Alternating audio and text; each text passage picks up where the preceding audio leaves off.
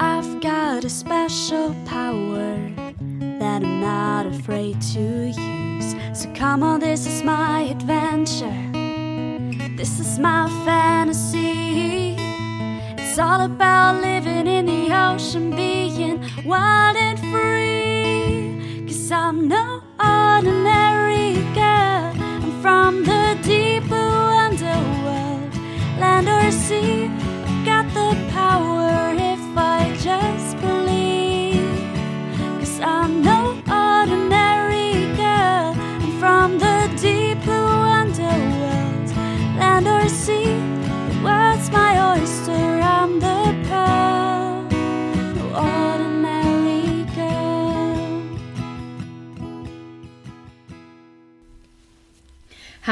und herzlich willkommen bei den drei Meerjungfrauen. Ich bin Anna.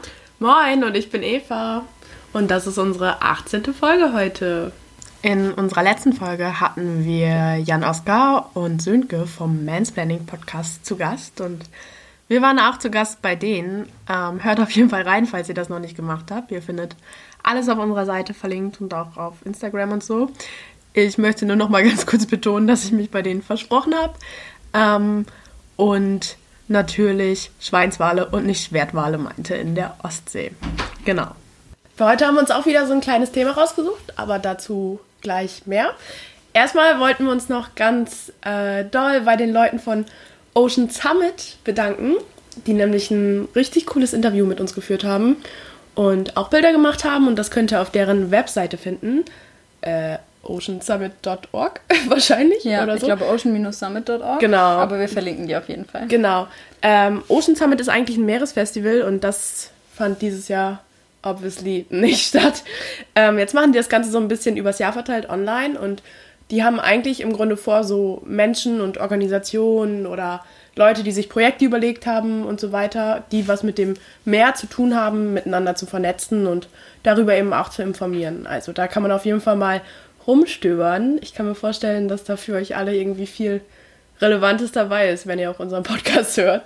Ja. Genau, ja. Und man kann auf jeden Fall auch mal bei deren Instagram-Account äh, vorbeischauen, at oceans, äh, ocean-summit. Ähm, genau, weil da haben die auch immer ganz coole Posts zu, zum Beispiel die Interviews, die sie so geführt haben mit verschiedensten Organisationen oder Menschen, die was Relevantes machen. Ähm, hier in Kiel zum Beispiel auch. Ich habe letztens ähm, gesehen, hatten die ein Interview mit so einer Gruppe von Mädels, glaube ich. Die haben so ein, ähm, ein Start-up-Unternehmen gegründet, das macht äh, Yogamatten aus alten Neoprenanzügen. Du, das heißt, du kannst deinen alten Neoprenanzug, der kaputt ist zum Beispiel, der Löcher hat oder so, den du nicht mehr flicken kannst oder nicht, äh, ja, oder der einfach zu alt ist, den kannst du denen schenken sozusagen als Spende und dann machen die daraus Yogamatten. Und ab Krass, das habe ich noch gar nicht gesehen. ja, ab äh, Januar kann man die, glaube ich, bestellen. Oder ab Januar wollen die die produzieren. Das ist ganz cool. Das ist echt mega eine Ja, coole Idee. sehr spannend. Genau, ja, das sind so, ja, sind so Kieler Mädels, glaube ich, die das, die das gemacht haben. Ja, Auch sehr nachhaltig. ja voll cool. Cool. Und solche verschiedenen Dinge finden sich alle zusammen beim Ocean Summit. Genau, schaut da mal rein. Ähm, ja, wollen wir loslegen? Ja. Anna, dann sag, ich, sag uns doch mal, was ist das Thema dieser Folge? Wow. Krass. Das, das war ein krass schlichter Wortwitz. Krass. Ich entschuldige mich offiziell dafür. Echt die krasseste Überleitung, die wir jemals hatten. Ähm, cool, ja, also, wat, wat, apropos wat. Ähm, es geht heute um das Wattenmeer. Hätte man sich vielleicht denken können. Ja. Über tollem Wortwitz. Oh, fuck, ey. Vielleicht schneide ich den noch raus später. Und wenn nicht, dann werdet ihr es merken. Okay, ähm, was ist das Wattenmeer überhaupt? Könnte man sich fragen. Das Wattenmeer ist der Küstenbereich der Nordsee, ähm, der von Ebbe und Flut beeinflusst wird und der während der Ebbe frei liegt. Das ist quasi das Watt. Ähm, natürlich gibt es nicht nur in der Nordsee das Wattenmeer, es gibt auch mehrere Wattenmeere auf der Welt. Aber heute sprechen wir um, äh, über den Küstenbereich der Nordsee. Die Gezeit, die dort vorherrscht, ist eine zweitägige Gezeit. Das heißt, zweimal am Tag wird das Watt mit Hochwasser überflutet und fällt dann wieder trocken. Das Wasser fließt dann durch sogenannte Prile ab. Das sind kleine Wasserläufe im Watt. Und im Watt durch diese konstante Wechselwirkung aus Ebbe und Flut gibt es eben auch konstant Erosion, wenn Ebbe ist, und Sedimentation, wenn Flut vorherrscht.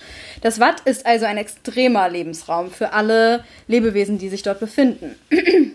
Es, ähm, ist, es ist quasi so, dass jeden Tag zweimal kaltes, sehr salzreiches Wasser überflutet äh, also über die, über die Habitate geflutet wird sozusagen. Zweimal am Tag fällt das ganze Habitat dann aber wieder trocken. Das heißt, die Temperatur ändert sich stetig und der Salzgehalt ändert sich auch die ganze Zeit. Das Watt ist somit eben auch in ständiger Bewegung, vor allem wenn das Sediment die ganze Zeit eben von der Ebbe und Flut umhergespült wird. Und doch ist das Wattenmeer artenreicher als die tropischen Regenwälder, erstaunlicherweise als die Regenwälder mhm. mit allen Insekten und so mit. Ja. Boah. Ja. Also Wattenmeere, Watten, ja, ja. Wattenmeere sind äh, artenreicher als tropische Regenwälder. Okay. Mhm. Das ist jetzt schon mein, äh, meine Take-Home-Message für heute, glaube ja. ich. ja, fand ich auch sehr krass. Hätte ich auch nicht gedacht, ehrlich gesagt. Ja. Cool. Weil ich habe letztens noch irgendwie einen Podcast darüber gehört, dass, also wie das da ist, wenn man in den Regenwäldern steht und da alles hört mhm. und so, dass man sich das gar nicht vorstellen kann. Ja. Und deshalb war ich gerade so, hm. Aber, Aber gut, das, Watt ja gut, da hörst du es nicht und siehst es halt auch mhm. nicht, ne? Ja, und was im Watt halt so spannend ist, ist, dass das ja wirklich total, also komplett besiedelt ist. Also das Wasser, aber auch das Sediment, ja. als auch die Salzwiesen, das ich gleich eben auch viele Nischen. Ja, mhm. mach mal weiter, genau. du hast ja noch ein bisschen was vor dir,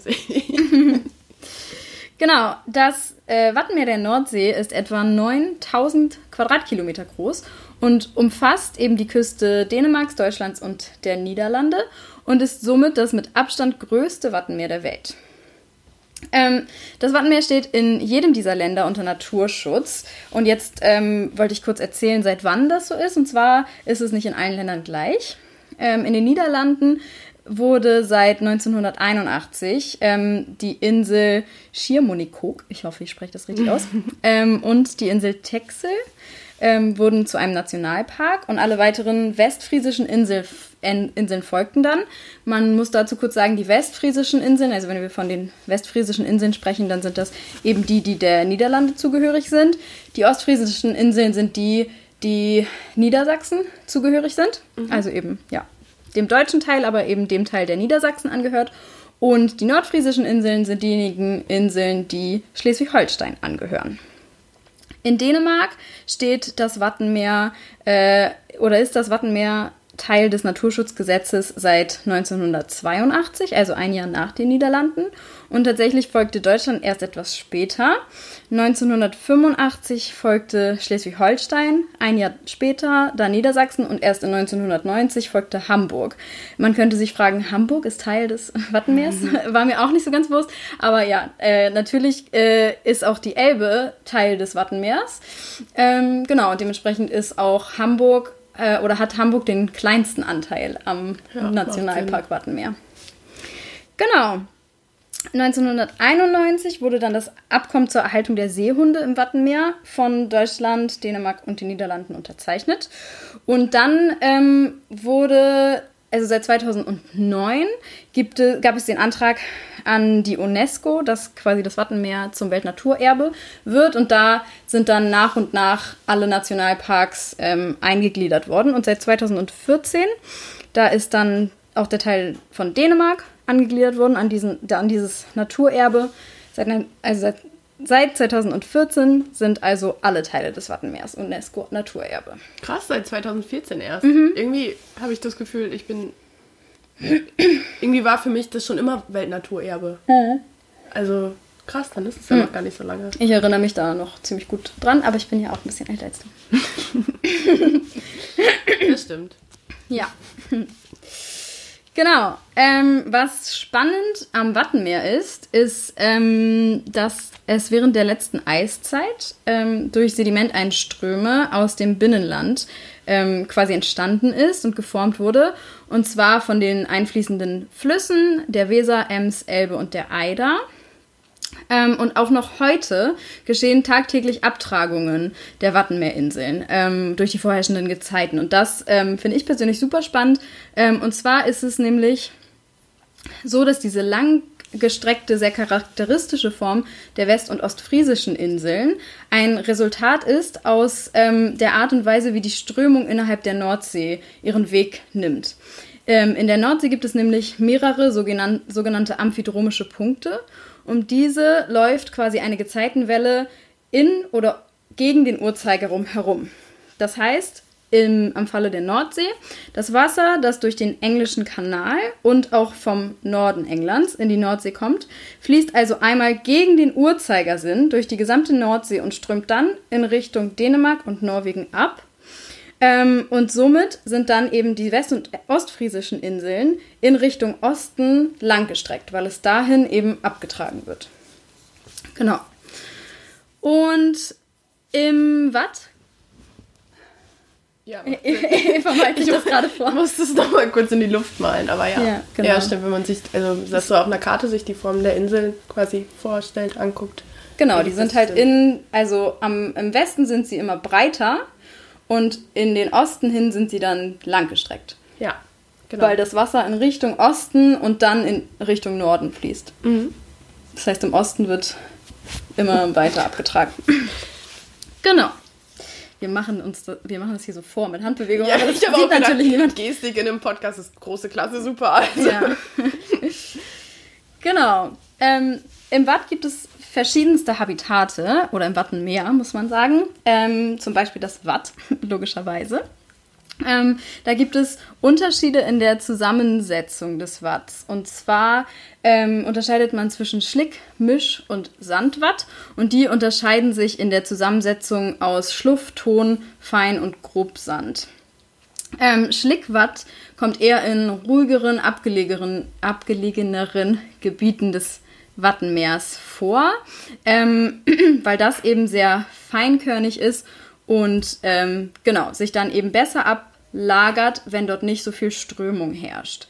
Bei Misch- und Sandwatt ähm, ist es so, dass man das eher in turbulenteren Regionen des Wattenmeers findet, weil das meist gröb sandigere ähm, Gemische sind. Das Schlickwatt ist sehr sauerstoffarm und enthält sehr viel so organische Substanz. Ähm, dahingegen stehen eben das Misch und auch das Sandwatt. Also im Sandwatt ist quasi am wenigsten organisches Material vorhanden.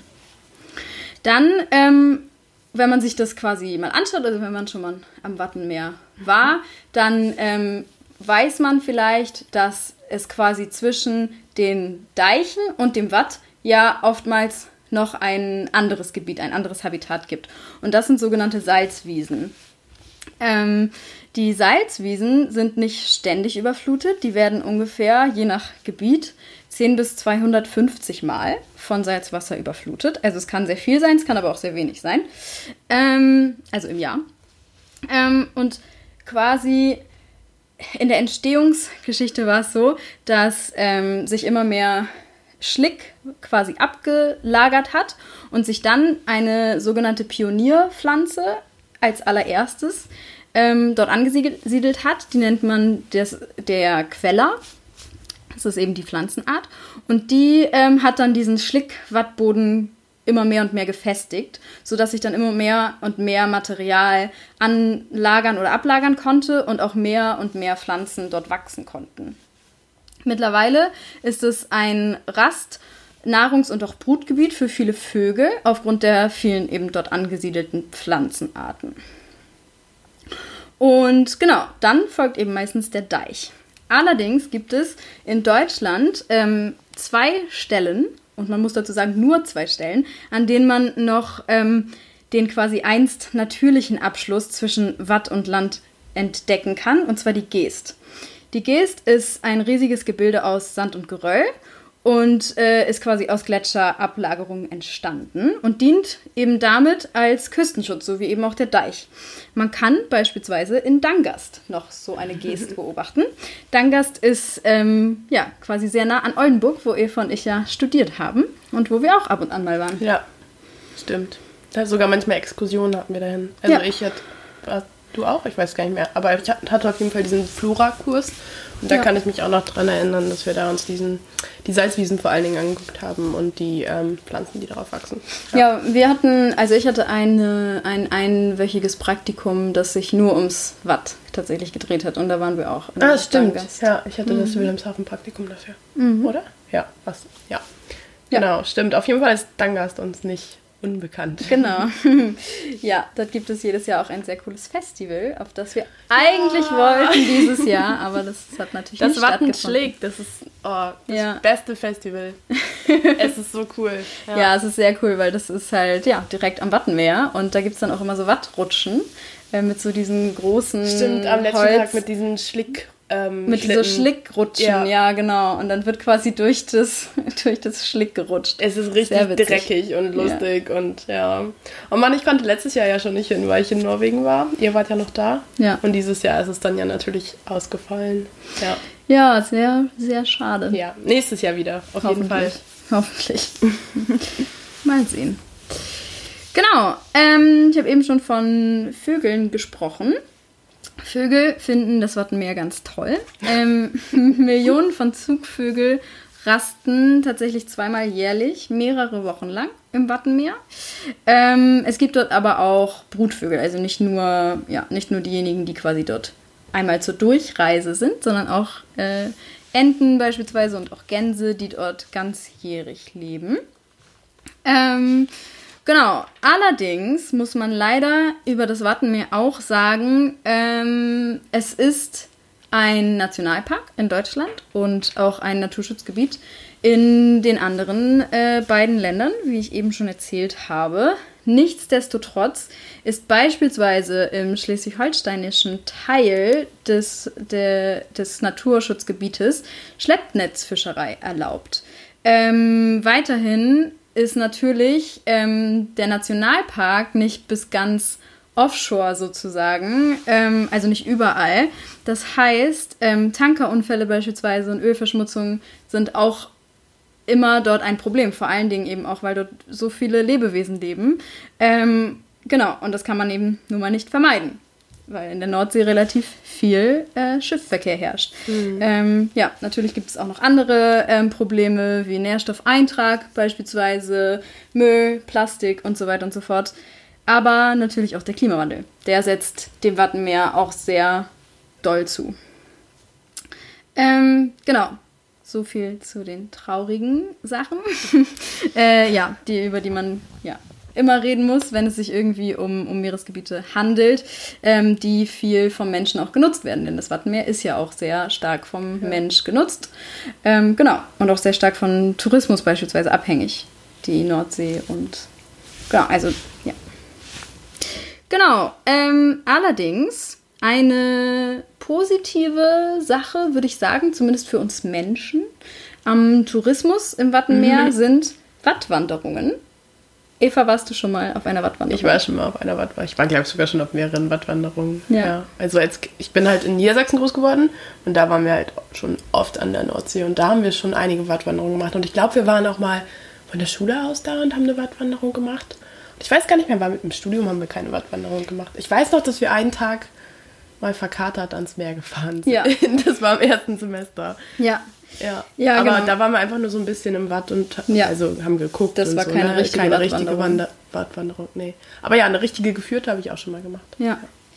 Ja, ich auch, als ich kleiner war. Ähm, ich bin ja auch in Schleswig-Holstein groß geworden und dementsprechend dann im äh, ja, nordfriesischen Teil äh, waren wir mal Wattwandern mit der Schule. Ja, das war auch ganz cool. Fand ich total spannend, weil mich hat früher immer fasziniert, wie denn die WattführerInnen wohl wissen, wo man lang gehen kann. Und das habe ich mich gefragt. Und wahrscheinlich erzählst du uns das jetzt gleich, oder? Ja, genau. Und zwar äh, gibt es tatsächlich sogenannte Wattwege. Das war mir ehrlich gesagt gar nicht bewusst. Es gibt richtige Wattwege, die gesichert und teilweise auch mit so äh, Buschpricken nennen die sich. Das sind einfach so Holzstäbe quasi. Gekennzeichnete Wege durch das Watt bei Niedrigwasser, logischerweise, ähm, die auch teilweise mit sogenannten Rettungsbarken versehen sind. Das sind so kleine Häuschen, wo man sich, ähm, also so auf so Stelzen, wo man sich hin retten kann, wenn man doch von der Flut gefangen wurde. Ähm, Genau. Wattwege unterliegen logischerweise den ständigen Gezeiten und müssen deshalb auch gegebenenfalls mal verlegt werden. Es gibt einige kleine, kleinere Inseln und Halligen, die tatsächlich nur durch Wattwege vom Fest oder mit dem Festland verbunden sind, wie beispielsweise die nordfriesische Hallig Süderoog im schleswig-holsteinischen Wattenmeer. Da kann man nur über so einen Wattweg hin. Aber die ist auch nicht besiedelt. ich wollte gerade fragen. Genau. Es gibt tatsächlich Halligen, äh, die, also es gibt in, im schleswig-holsteinischen Wattenmeer gibt es, ich meine, zehn Halligen und acht davon sind tatsächlich auch besiedelt, aber das sind meistens halt Einfamilienhäuser oder so oder mehrere kleinere Einfamilienhäuser. Also es sind nicht viele Menschen, die auf diesen Heiligen leben. Genau, aber die beispielsweise die Süderoog ist nicht besiedelt. Genau. Ähm, grundsätzlich gilt auf jeden Fall, dass ähm, das Sand und das Mit Mischwatt die einzigen begehbaren Teile des Watts sind. Denn im Schlickwatt würde man sehr stark einsinken. Auch im Mischwatt kann es sein, dass man mal bis zur Hüfte einsinkt. Ähm, genau. Aber das Sandwatt ist eben das, das festeste. Schlickwatt erkennt man in der Regel daran, dass es dunkler ist als Sand- und Mischwatt. Und Sandwatt ist eben das hellste oder der hellste Teil des Watts. Macht ja auch Sinn, da ist ja mehr, äh, im Schlickwatt ist mehr organischer Anteil drin, richtig? Ja. Okay. Genau. Ja.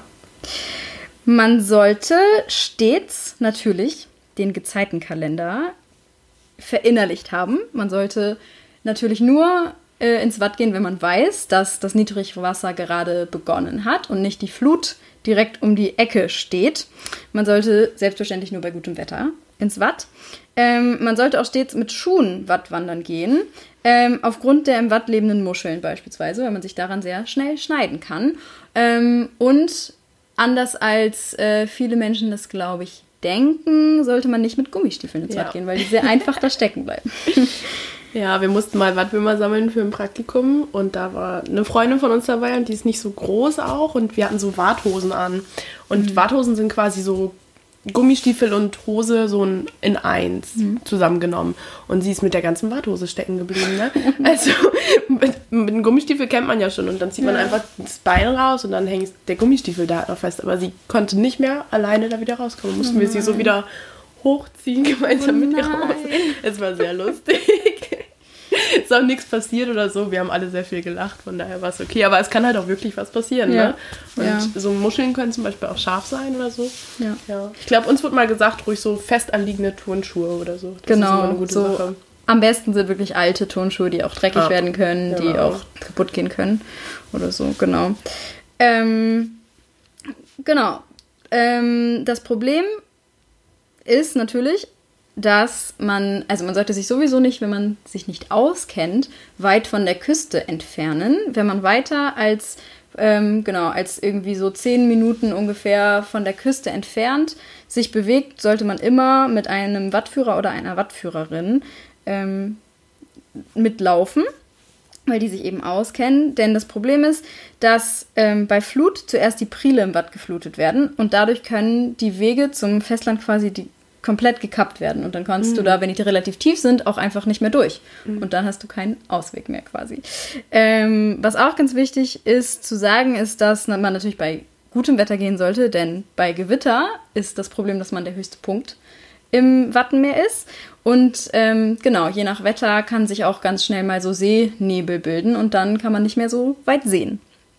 Ähm, genau, aber wenn gutes Wetter ist und die Sonne scheint oder auch wenn die Sonne nicht so doll scheint, sollte man sich trotzdem immer mit Sonnenschutz eincremen, denn das Watt reflektiert ganz stark ja. die Sonne. Ich glaube, man unterschätzt ja. das auch, weil, also am Meer kennt man das ja, dass das so mhm. doll reflektiert, aber dann, wenn man nur das Watt sieht und es sieht ja einfach nur dreckig und schlammig aus, wenn du so willst, aber es ist ja trotzdem noch Wasser da, also es ist ja trotzdem noch eine feuchte Oberfläche, wenn du so willst. Genau. Ja, ja also liebe Menschen, wenn ihr mal eine Wattwanderung machen möchtet, dann mit WattführerInnen gemeinsam oder eben in der Nähe der Küste bleiben. Aber auf jeden Fall, wie gesagt, den Gezeitenkalender im Blick behalten. Also schauen, ob gerade Ebbe ist oder ob die Flut bald kommt. Ja, aber meistens ist es mit WattführerInnen sowieso cooler, weil die einem noch viel, viel mehr erzählen können. Ja, also, ja genau. los ist und die ja. kennen das auch einfach und die, die wissen auch, wie sie den Wattwurm finden. Ja. ja. Genau. Ich habe schon lange keine mehr gemacht. Würde ich auch gerne mal wieder. Ja. Generell war ich dieses Jahr gar nicht an der Nordsee. Naja. Schade, schade. Gut, das war's mit deiner Einleitung. Ja. Vielen lieben Dank, Anna. Da haben wir schon richtig äh, gut was gelernt, würde ich sagen. Ähm, ja, wir haben ja schon über das Wattenmeer das ein oder andere Mal tatsächlich hier im Podcast gesprochen. Meistens einfach nur, weil wir von irgendeinem Lebewesen erzählt hat, der irgendwie darin vorkam. Aber einmal haben wir es auch ein ganz bisschen, in der Tiefe will ich auch nicht sagen, aber es war schon, schon mehr Thema als anders. Und zwar war das in unserer fünften Folge. Ähm, da waren wir noch ganz frisch. ähm, und da haben wir nämlich schon einmal über die Small Five des Wattenmeeres geredet, beziehungsweise ich habe das gemacht. Das sind die fünf bedeutsamsten Tiere des Wattenmeeres. Kannst du dich vielleicht noch an eine oder zwei daran erinnern? War nicht der Wattwurm Teil? Genau, der Wattwurm war dabei. Das ist Arenicula marina. Ja. Ähm, die Herzmuschel. Ja, die gemeine Herzmuschel. Gemeine Herzmuschel, ja. Äh, und diese Schnecken, die sich an die Wasseroberfläche Genau. hängen. Wie heißen die? Die Wattschnecken heißen Ah, ja. die, gemeine Wattschnecken. Sonst war da noch die gemeine Strandkrabbe bei, Carcinus menas, Carcinus menas und die Nordseegarnele, Krangon, Krangon. ähm, und tatsächlich gibt es nicht nur die Small Five, habe ich jetzt auf meiner Recherche gelernt, ähm, sondern auch die Big Five. Und die Big Five, das ist so ein bisschen angelehnt an die Big Five, die man eigentlich aus den berühmten afrikanischen Nationalparks kennt, aus den ganzen ähm, Safaris. Und zwar sind das die großen Lebewesen ähm, Elefant, Löwe, Nashorn, Wasserbüffel und Leopard. Das sind so die Safari-Highlights und deshalb nennt man die auch Big Five. Und ähm, es werden so auch die großen Tiere, die fünf großen, oder nicht die größten Tiere, aber die fünf, fünf große Tiere aus dem Wattenmeer ähm, genannt, die man auch dort vielleicht beobachten kann. Ich gehe jetzt mal nicht so krass in die Tiefe bei jedem Tier, sondern schnack da nur ganz kurz drüber. Ihr könnt ja mal sagen, wenn, wenn ihr über eins vielleicht ein bisschen mehr hören wollt oder so. Ähm, ja, wir fangen einfach mal an mit dem Seehund. Ich glaube, den kennt jeder.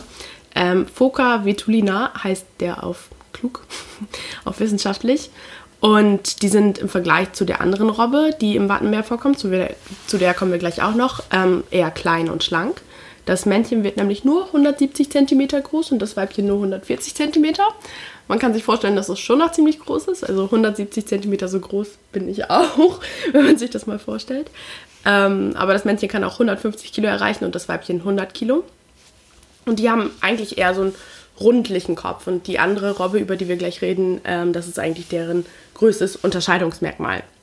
Die Färbung ist regional sehr unterschiedlich, aber eigentlich sind die so dunkelgrau mit schwarzen Flecken. Die sind sehr, sehr gute Schwimmer, die Seehunde. Ähm, die können bis 200 Meter tief schwimmen und auch 30 Minuten lang tauchen, aber das machen die ganz selten. Eigentlich tauchen die immer nur so drei, vier Minuten ab und dann hat sich das. Und die fressen Fische, aber die jungen Seehunde fressen auch so Krebs und Weichtiere sind eher nicht sozial, sondern Einzelgänger. Nur auf Sandbänken bilden sie kleine Gruppen. Und die Paarung findet im Juli bis September statt, und zwar im Wasser.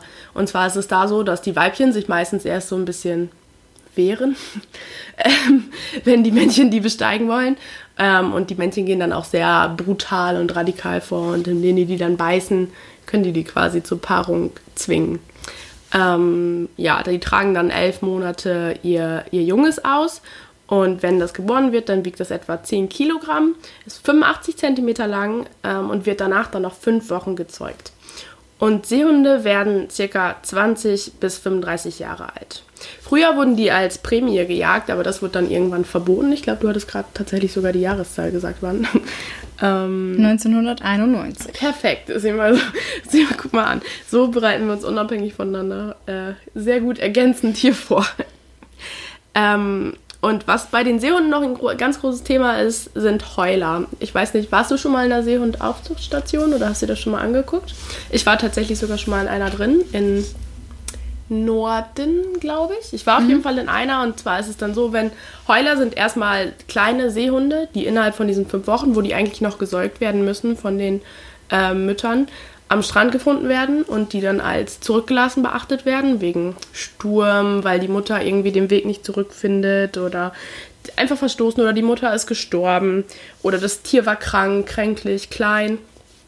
Deswegen werden die zurückgelassen und in Seehund-Aufzuchtstationen werden die dann quasi groß gepäppelt und später wieder ausgebildet. So. Da gibt es auch manchmal so Fälle, die sich nicht wieder ausbildern lassen, die leben dann für immer da. Ähm, ich weiß gar nicht, in der, der ich war, waren das aber nur zwei oder drei, gar nicht viel. Also hier am Geomar leben ja auch drei Robben. Ähm, ja, aber da sind auch die ganzen kleinen Heuler. So nennt man die, weil, ja, ich glaube, das ist klar. Ähm, kannst du dir vorstellen, warum das so umstritten ist, dieses Seehund-Aufzuchtsprogramm?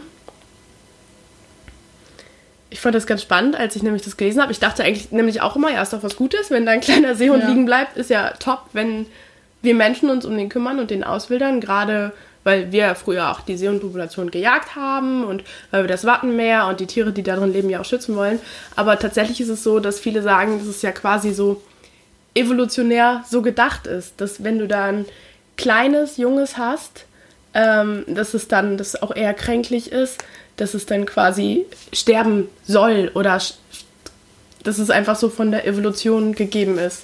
Okay. Und deshalb ist das so ziemlich umstritten. Und ganz oft ist es auch, äh, das ist ein Argument, was ich nicht so nachvollziehen kann, nicht so verstehen kann. Aber ein mhm. anderes Argument ist auch so, dass ähm, die Leute sagen, dass dann einfach zu schnell auch gehandelt wird, weil oft sind werden dann Heuler eingeliefert quasi oder als, als Lost, sag ich mal, gemeldet. Mhm. Ähm, und die Mütter sind eigentlich nur ein paar Stunden oder einen Tag oder so auf Futtersuche gewesen und würden sich dem Seehund eigentlich wieder annehmen. Mhm. Und dass die dann fälschlicherweise in der See- und Aufzuchtstation landen. Ja, das Argument verstehe ich schon eher. Und ich glaube, darauf sind die auch eingegangen in See- und Aufzuchtsstationen, dass sie nämlich, wenn Heuler gemeldet werden, dass sie den nicht sofort schnappen und anfangen, dem, äh, keine Ahnung, Futter zu geben oder so, mhm. sondern dass sie den erst zwei, drei Tage lang beobachten und das im Blick behalten und so weiter und so weiter. Aber dieses evolutionäre Argument, das steht immer noch im Raum. Ja. Gerade bei kleinen kranken Tieren vielleicht. Ja, ich weiß nicht, weil diese, durch diese Seehundaufzuchtstation wird ja eben auch aufmerksam gemacht auf das Thema und auf das Thema Seehunde und auch ganz viel informiert. Also das ist ja nicht nur so, dass man man kann da Eintritt zahlen, das sind immer, keine Ahnung, so drei, vier Euro waren das, glaube ich. Und dann sieht man da einerseits die Seehunde, aber da ist auch ganz oft so ein kleines Museum mit bei, das dann übers Wattenmeer informiert und so weiter und so weiter. Deshalb, also ich persönlich stehe dem nicht so skeptisch gegenüber wie die Argumente, die ich jetzt gelesen habe bei meiner Recherche. Seltsam, ne? Dass man mhm. da so, naja, genau. Okay, also der, die zweite Robbe, kommen wir jetzt direkt auch zu, die zu dem Big Five gehören, ist die Kegelrobbe. Achso, nee, ich habe beim Seehund noch vergessen, ähm, der Name. Es ist nämlich nicht nach See benannt, es ist nicht nach Hund benannt, das fand ich auch ganz interessant, sondern nach einem alten germanischen Wort, Seeja. Und das heißt nichts anderes als Robbe. Und daraus haben die Seehund gemacht nach einer Zeit. Ah ja. Okay. Das fand ich auch ganz cool. Ähm, bei der Kegelrobbe ist nämlich auch der Name Programm, deshalb bin ich da gerade drauf gekommen. Kegelrobben haben nämlich so kegelförmige Zähne und auch die Kopfform der Robbe ist eher kegelförmig. Also die läuft vorne so spitz zu. Und wir haben gerade schon gelernt, der Seehund hat eher so einen runden Kopf, aber Kegelrobbe spitz zulaufende Kopfform. Daran kann man die ganz gut erkennen. Und auch im Gegensatz zum Seehund sind die eher massig. Ähm, das Männchen wird nämlich 230 cm groß und kann bis zu 220 Kilogramm wiegen. Und das Weibchen wird bis zu 180 cm groß und kann bis zu 150 Kilogramm wiegen. Also bei denen ist tatsächlich auch so, dass ein bisschen mehr Unterschied zwischen Männchen und Weibchen ähm, herrscht. Das nennt man dann Geschlechtsdifformismus. Das hatten wir ja schon ein paar Mal hier im Podcast. Ähm, die sind in der Regel dunkelgrau und haben helle Flecken. Und die Jungen werden tatsächlich mit so einem weißen Embryo-Haarfell, wenn man so will, geboren. Das nennt sich Lanugo. Also die Jungen sind noch ganz, ganz hell. Ja, genau. Und zwar bilden die mehrere Kolonien in der Nordsee ähm, und haben dort verschiedene Stellen, wo die ihre Jungen aufziehen. Und ähm, dort bilden die sogenannte, ja, es, das, es wird tatsächlich Harem genannt. Und das kennt man ja schon, weil es nämlich sechs Weibchen und ein Männchen sind. Und das Männchen, das paart sich dann auch mit allen sechs Weibchen und hält die quasi zusammen. Und wenn das mehrere größere Kolonien sind, dann sind das meinetwegen zwei bis drei Männchen auf zwölf bis 18 Weibchen und dann halten die die eben auch zusammen. Ähm, ja. Die fressen ca. 10 Kilogramm Fisch am Tag und können 20 Minuten lang tauchen und 140 Meter tief schwimmen. Also wir sehen, die Seehunde waren ganz bisschen besser, was das Schwimmen angeht ähm, und werden circa 20 Jahre alt. Und im Vergleich zu den Seehunden sind die in der Nordsee echte Raritäten, Was aber nicht immer so war, denn man hat aus archäologischen Funden im Mittelalter herausgefunden, dass da die Seehund- und Kegelrobbenpopulationen noch ungefähr gleich gewesen sein müssen. Das heißt, Kegelrobben haben viel, viel empfindlicher auf, der, auf den ganzen Jagddruck, den es die Jahre über eben gab, ähm, reagiert. Und erst Ende des 20. Jahrhunderts sind die allmählich äh, hier in die Nordsee zurückgekehrt. Es konnten nämlich so ein paar Populationen an den britischen Inseln ähm, überleben. Und auch heute glaubt man noch, dass ohne Nachschub von den britischen Inseln in die Nordsee der Bestand hier nicht so bleiben könnte, wie er momentan ist. Und gerade deshalb sind die äh, im Wattenmeer besonders vorsichtig, wenn die irgendwie einen Liegeplatz von einer Kolonie entdecken oder ähm, frisch geborenes Jungtier und dann wird das auch ganz oft abgesperrt. Das ist gar nicht von Leuten irgendwie nicht mal richtig beobachtet werden kann, weil man kann sich dann ja vorstellen, dass Leute neugierig sind und vielleicht nicht so vorsichtig sind und das nicht aus Abstand beobachten oder so. Genau. Ja, das war's zur Kegelrobbe und zum Seehund. Ähm, jetzt kommen wir zum Schweinswal. Der ist der dritte von unserem Big Five. Focuena, Focuena. Der wird auch kleiner Tümmler genannt und gehört zur Familie der Delfinartigen.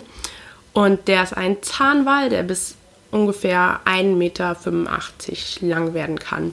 Er ist oben schwarz und unten weiß. Das kennt man ja von ganz vielen Meerestieren tatsächlich. Das liegt einfach daran, dass im Meer von oben Licht kommt und das dient der Tarnung. Ähm, und auch der Bestand ist rückläufig in der Nordsee, weil die ganz oft in Erstickungstod in Fischernetzen sterben. Ähm, er wird zwischen äh, 50 bis 60 Kilo schwer, maximal 90 Kilo. Und wenn man sich vorstellt, dass es ein Wal ist, kommt einem das doch ganz schön wenig vor, irgendwie, ne? gerade so jetzt im Vergleich zu den Robben. Und manchmal findet man ihn sogar in norddeutschen Flüssen. Dann, ja, früher war das wohl noch mehr, aber jetzt durch so um, ähm, Wasserverschmutzung und so weiter haben die sich da eben nicht mehr so wohl gefühlt. Ja. Aber die Gesamtpopulation in der Nordsee wird auf 300.000 Tiere geschätzt. Und die bevorzugen ruhige Küstenbereiche mit bis ca. 20 Meter Tiefe, also eher tatsächlich flächere, flachere Gewässer. Ähm, die sind auch Einzelgänger und die können sich durch Klicklaute, das kennt man ja bei Wahlen, dieses Klicken, ähm, und durch Echolot. Äh, also mit Klicklauten verständigen die sich und Echolot orientieren die sich. Ähm, ja, über den Schweinswald könnte man bestimmt nochmal eine ganze Folge nochmal komplett alleine machen, weil der auch ganz lang gejagt wird. Und das war auch total interessant, ähm, weil deren Klicklaute haben sich quasi in ihren Frequenzen so angepasst, dass ihre Räuber die nicht hören können. Also das war eine evolutionäre Anpassung an Räuberbeuteverhalten. Das war total spannend. Genau. Ich dachte, du machst jetzt nochmal Klicklaute für uns. ich kann das nicht, nein. Aber gleich habe ich Laute für dich, Anna, nämlich bei unserem Big Five. Vielleicht errätst du es ja. Ich habe mir, da, also ich habe online geguckt, ähm, online nachgelesen. Ich bin nämlich nicht so versiert mit diesem Tier. Ihr werdet gleich verstehen, warum. Ähm, aber folgende Laute: Klü, Klü, Klü, Klü, Klü, Rick, Rick, Rick. Das sind die Balzlaute des Seeadlers. Oh, krass. Ja. Ich fand super, dass das da so ausgeschrieben war. Also, ich weiß nicht, bei uns in der Meeresforschung kennt man das ja nicht, dass irgendwie geschrieben wird, okay, so klingt das, wenn die sich paaren wollen oder so. Kommt ja nicht so oft vor. Ja, also zum Seeadler habe ich mir jetzt nicht so viel rausgeschrieben, weil Vögel sind nicht so meins. Aber vielleicht haben wir ja einen Ornithologen, der ähm, uns da noch mal ein bisschen mehr erzählen wird. Das ist auf jeden Fall ein Greifvogel aus der Familie der Habichtartigen. Oder eine Ornithologin, wollte ich Ah, Entschuldigung, ja, genau. Ähm, Oder alles dazwischen. Ja. Ähm, wir sind manchmal noch, oder ich vor allen Dingen, ich bin manchmal noch ein bisschen am Üben, ja. Also da darf man uns dann auch ruhig berichtigen. Ja. Ich versuche das immer, Eva, ein bisschen drauf hinzuweisen. ja, darfst toll. du auch gerne machen. Ist voll richtig. ähm, genau. Vielleicht, warum ist der Seeadler überhaupt jetzt aufgeführt, wenn wir ja auch im Meerespodcast sind und über das Wattenmeer reden? Aber er lebt ja quasi am Meer und er ernährt sich von Fischen und auch von Wasservögeln und ähm, er lebt auch gar nicht so lange erst wieder an der Nordsee, sondern erst seit einigen Jahren. Und 73 Prozent seines Fressens machen eben Fische aus. Das heißt, er ist quasi schon ein Wassertier, wenn man so will. Ja, auf jeden Fall darauf angewiesen. Genau, das war der vierte. Und jetzt kommen wir zum fünften unserer Big Five und damit auch zum letzten. Das ist der europäische Stör. Ähm, Spoiler, er lebt nicht mehr am Wattenmeer, aber hat da früher viel gelebt. Und ich glaube, deshalb haben die den auch in diese Big Five mit aufgenommen, einfach nochmal um diese Thematik mit aufzugreifen, wie wir Menschen mit den Meeren umgehen. Ähm, aber erstmal kurz zur Beschreibung. Der europäische Stör ähm, ist eine sehr alte Gruppe der Knochenfische. Er kann bis zu dreieinhalb Meter lang werden und mehr als 300 Kilogramm wiegen. Das muss man sich mal vorstellen. Dreieinhalb Meter langer Fisch. er wird so bräunlich, braun, grünlich. Ähm, er ist ein Wanderfisch, das heißt, er zieht woanders hin zum Leichen. Und dass er sehr alt ist, sieht man zum Beispiel daran, dass er so eine asymmetrische Schwanzflosse hat. Flan Schwanzflosse, oh Gott, was ist das denn für ein Zungenbrecher? Ähm, das, das kennt man bei jüngeren Fischen einfach nicht. Und tatsächlich gab es noch im 19. Jahrhundert, das ist gar nicht so lange her, wenn man sich das mal überlegt, zahlreiche Störe in der Nordsee und auch im Atlantik und auch im Rhein und in der Elbe und in der Weser. Ähm, aber die sind alle ausgestorben, einfach wegen den ändernden Umweltbedingungen, wenn du so willst. Ja. Und auf der roten Liste sind die mittlerweile auch vom Aussterben bedroht gekennzeichnet. Und es gibt noch ein ganz paar letzte Laichgebiete bei Frankreich. Genau, das war's zum Stör. Man sieht, diese Liste ist so ein bisschen. Ich fand die anders als die von den Small Five, weil die Small Five, das waren einfach die bedeutendsten Tiere des Wattenmeeres. Dies war viel mehr damit connected und man konnte viel mehr den Bezug herstellen. Und ich fand, bei diesen Big Fives ging es jetzt mehr darum, um so Problematiken aufmerksam zu machen. Klar, also ähm, Kegelrauber und Seehund gehören definitiv zum Wattenmeer und zur Nordsee dazu und ist auch gut, aber ich finde, diese Liste von den Big Five war so ein bisschen mehr Mensch gemacht. Also die Small Five List ist ja auch Mensch gemacht, aber man man sieht da mehr Hintergrund als bei diesen Big Five, finde ich. Ja. Genau, aber jetzt wisst ihr auf jeden Fall was über die kleinsten und was über die größten Tiere, die dort leben. Cool. Vielen Dank, Eva, für den Gerne. Exkurs in Gerne. alle Fives, die wir jetzt im Wattenmeer kennengelernt haben. Ja, es gibt tatsächlich noch die ähm, Flying Five, aber ah. die werde ich hier nicht behandeln. Man fragt sich, wieso. Ja. Ja, cool dann sind wir auch schon wieder äh, am Ende unserer Themen angekommen, würde ich sagen. Ja, ähm, es hat mir sehr viel Spaß gemacht, Anna. Immer wieder schön mit dir. Ebenso. genau, ich würde sagen, folgt uns überall, wo ihr uns folgen könnt. Spotify, Apple Podcasts, Instagram, genau. Twitter. Bei Instagram äh, heißen wir die drei Meerjungfrauen, bei Twitter die drei MJF abgekürzt, Hashtag und so. Also. ja, okay, ich sollte nicht versuchen, jünger zu klingen, als ich bin. I'm sorry. Ähm, genau, wir posten äh, immer auch mal ganz coole Facts auf Twitter und auf Instagram. Äh, ein paar Dinge, die auch über den Inhalt des Podcasts hinausgehen. Von daher. Ja, und besonders können wir dann auch ein bisschen mit euch kommunizieren. Das ist immer ganz cool, dass man merkt, dass man nicht nur ins Nichts redet. Genau. Schreibt uns gerne, falls ihr Anregungen oder Wünsche habt. Ähm, schaut auf unserer Website vorbei, schreibt uns auch mal eine E-Mail, wenn ihr möchtet. Info at die drei Meerjungfrauen. Das hört sich an, als hätten wir nichts zu tun den ganzen Tag. Wir beantworten immer gerne im E-Mail. Wir müssen nur eine Masterarbeit schreiben, deshalb hängen wir gerne auf Instagram und Twitter momentan rum. Richtig. ähm, ja, aber wir freuen uns auch über Feedback in Form von Kommentaren. Äh, ich wollte auf Reviews Likes hin und bei Achso, ja. Genau, ja. Bewertung. Bewertung heißt das Wort. Vielen Dank. Genau. Ähm, und sonst war es das für diesen Monat. Und im Dezember wird es keine normale Folge geben. Aber man munkelt, man munkelt, man munkelt. Dass es wieder einen Adventskalender gibt. Ja.